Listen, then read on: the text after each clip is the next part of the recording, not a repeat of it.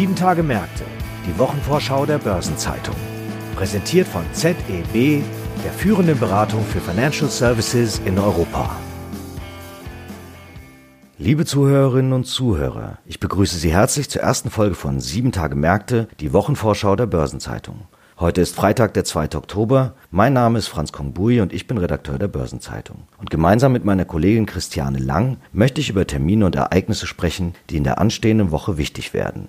Dabei geht es um so unterschiedliche Themen wie einerseits Eurogruppe und Ecofin, andererseits Crop Energies und Südzucker, aber auch FMC oder Samsung. Doch fangen wir mit Europa an, Christiane. Hierfür ist ja heute Detlef Fechtner da, Mitglied der Chefredaktion und lange Zeit als Korrespondent in Brüssel tätig gewesen. Ja, das stimmt. Eines der wichtigsten Themen der kommenden Woche ist das Treffen von Eurogruppe und ECOFIN am Montag und Dienstag. Und eigentlich wollten sich die europäischen Finanzminister auch physisch in Luxemburg treffen. Das klappt jedoch wie so oft in diesen schwierigen Corona-Zeiten nicht, sodass sich die Teilnehmer per Videokonferenz austauschen müssen. Detlef, die Agenda ist sehr lang wieder, aber ein spannendes Thema ist die Wahl des Nachfolgers von Yves Mersch im Direktorium der Europäischen Zentralbank. Seine Amtszeit endet jetzt im Dezember und es stehen zwei Kandidaten zur Auswahl. Wer sind die beiden? Ja, Definitiv, Christiane, ist das eine spannende Frage. Personalien sind immer spannend in Europa. Die beiden Kandidaten sind Frank Elderson aus den Niederlanden und Bostian Jasbek, der kommt aus Slowenien.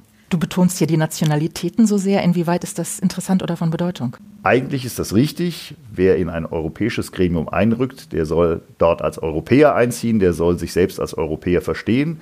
Aber das ist natürlich nur die Theorie. In der Praxis ist es ja so, dass zum Beispiel im EZB-Direktorium immer ein Vertreter aus Deutschland, im Moment Isabel Schnabel, immer eine Vertreterin oder ein Vertreter aus Frankreich, im Moment Christine Lagarde, und auch immer ein Italiener vertreten ist. Und die anderen drei Plätze im Direktorium, die werden dann auch an Vertreter aus anderen Ländern vergeben. Und wird am Montag denn dann auch schon eine Entscheidung fallen? Nein, am Montag wird noch nicht entschieden, so schnell geht es auch nicht. Wir werden in der nächsten Woche eine Empfehlung sehen und danach wird sich das Europäische Parlament mit dieser Frage befassen. Kann das denn noch ähm, was dagegen haben? Also ist Widerstand zu erwarten? Ja, also wir, wir, sind ganz gespannt, wie das diesmal läuft, weil bei europäischen Spitzenjobs war es in den vergangenen Monaten so, dass das Parlament darauf gepocht hat, dass auch Frauen zur Wahl stehen und dass auch Frauen berücksichtigt werden. Und hier sind ja bekanntermaßen zwei Männer vorgeschlagen.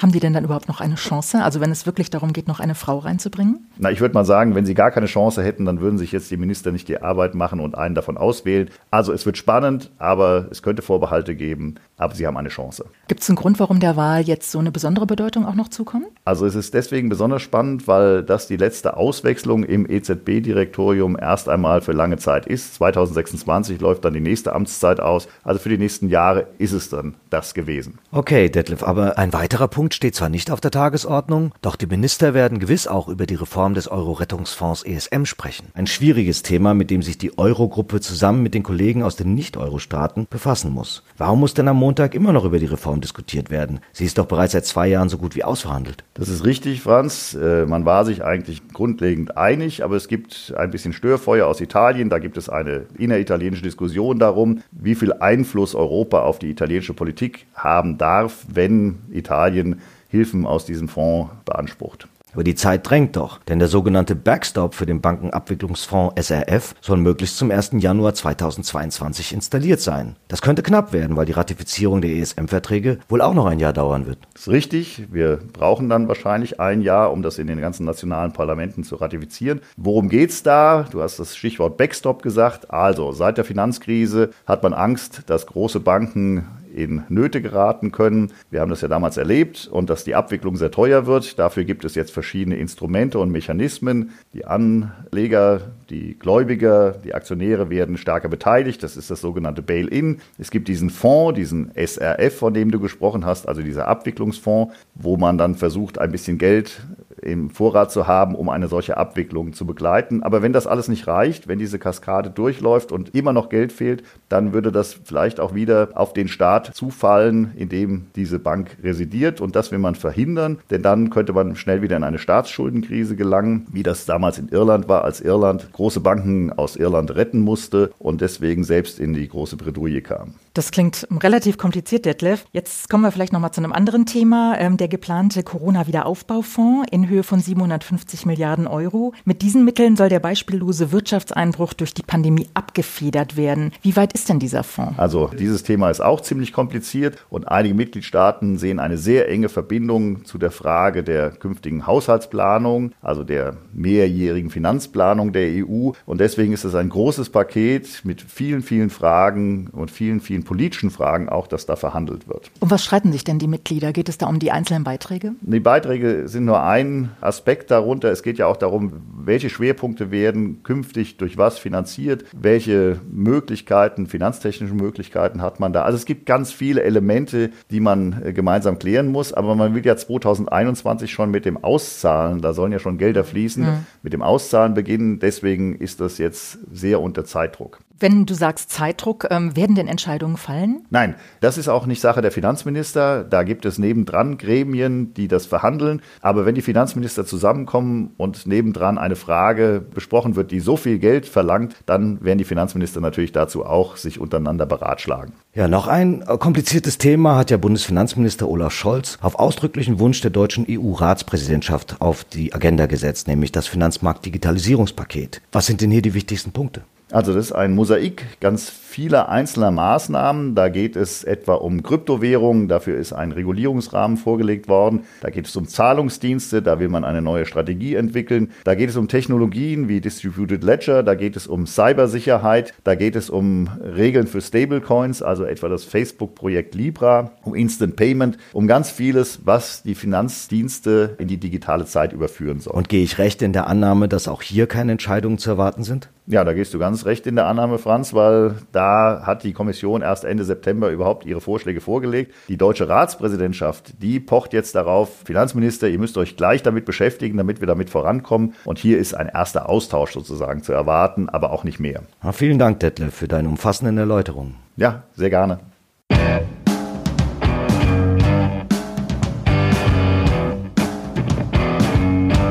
Die anstehende Woche hat aber auch noch weitere spannende Themen zu bieten, so etwa Südzucker und Crop Energies. Dabei lässt die Mutter der Tochter den Vortritt. Die Mutter, das ist der Lebensmittelkonzern Südzucker. Und die Tochter ist der Bioethanolhersteller Crop Energies, der am Mittwoch detaillierte Zahlen für das erste Geschäftshalbjahr, das am 31. August endet, vorlegen wird. Der Biospritproduzent hatte schon Mitte September vorläufige Eckdaten für das zweite Quartal publiziert, die am Markt positiv aufgenommen wurden. Denn die Ergebnisse konnten trotz gesunkener Erlöse deutlich gesteigert werden. Am Folgetag, also am Donnerstag, kommen die Geschäftszahlen der Crop Energies Mutter Südzucker. Die Voraussage des Lebensmittelkonzerns steht indes unter einem Vorbehalt. Wegen der Corona-Pandemie und der damit verbundenen hohen Volatilität in allen vier Segmenten sei die Prognose für 2020-21 von, Zitat, sehr großer Unsicherheit geprägt. Da die Segmente Crop Energies und Zucker, dem Sorgenkind der letzten Jahre, sich aber offenbar besser als zuletzt vermutet entwickeln, könnten die Prognosen am unteren Ende noch angehoben werden. Mit Nervosität blicken Investoren unterdessen auf die Quartalszahlen der Halbleiterindustrie. Denn die Machtkämpfe zwischen den USA und China beeinflussen die Geschäfte vieler Produzenten auf schwer vorhersehbare Weise. Als möglicher Nutznießer gilt Samsung Electronics. Weil der chinesische Marktführer Huawei in den USA nicht mehr zum Zug kommt, baut der südkoreanische Technologieriese für den Mobilfunker Verizon ein 5G-Netzwerk im Wert von 6,6 Milliarden Dollar. Dieser Großauftrag ist allerdings nicht der einzige Grund, warum optimistisch auf den vorläufigen Quartalsausblick, den Samsung am Donnerstag verkündet, geschaut wird. Laut Bloomberg-Konsens für das dritte Quartal erwarten Analysten im Durchschnitt einen Anstieg des operativen Ertrags um ein Drittel auf 10,4 Billionen Won, was etwa 7,6 Milliarden Euro entspricht. Dabei dürfte Samsung von den gestiegenen Preisen für Speicherchips ebenso profitieren wie von vermutlich verminderten Verkaufszahlen der Smartphones des Rivalen Huawei.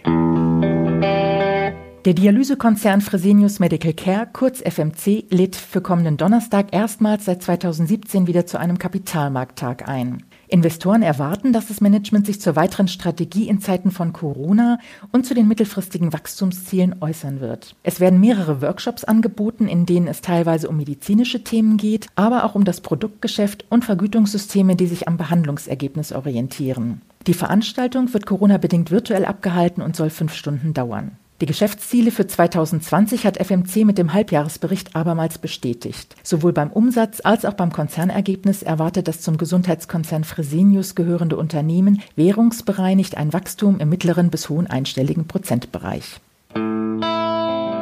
Daneben gibt es noch einige weitere beachtenswerte Termine in der kommenden Woche. So unter anderem zum Beispiel Daten wie Informationen zur deutschen und zur spanischen Industrieproduktion, die am Dienstag veröffentlicht werden. Am Freitag folgen dann Großbritannien, Frankreich und Italien. Und Zahlen zu den Handelsbilanzen der USA kommen am Dienstag, zu Frankreich am Mittwoch und zu Deutschland am Donnerstag. Am Mittwoch findet außerdem der Europäische Datengipfel in Berlin statt. Und dann noch ein paar Hinweise in eigener Sache. Der heutigen Börsenzeitung liegt eine Ausgabe von Rendite, dem Anlagemagazin der Börsenzeitung bei. Titelthema ist Der Überflieger Technologie, warum sich Investments in Tech-Aktien und Fonds weiterhin lohnen dürften. Und wegen des Feiertags Tag der Deutschen Einheit am morgigen Samstag erscheint die nächste Ausgabe der Börsenzeitung am Dienstag, dem 6. Oktober. Und damit verabschieden wir uns für heute. Redaktionsschluss für diese Episode war Donnerstag, der 1. Oktober um 18 Uhr. Weitere Informationen finden Sie heute in unserem Finanzmarktkalender auf Seite 2 sowie unter börsen-zeitung.de slash fmk. Und eine Gesamtübersicht über Konjunktur- und Unternehmenstermine gibt es unter börsen-zeitung.de slash Termine. Franz Kongbui und ich wünschen Ihnen einen guten Wochenabschluss sowie ein erholsames Feiertagswochenende. Tschüss. Und bis zum nächsten Freitag.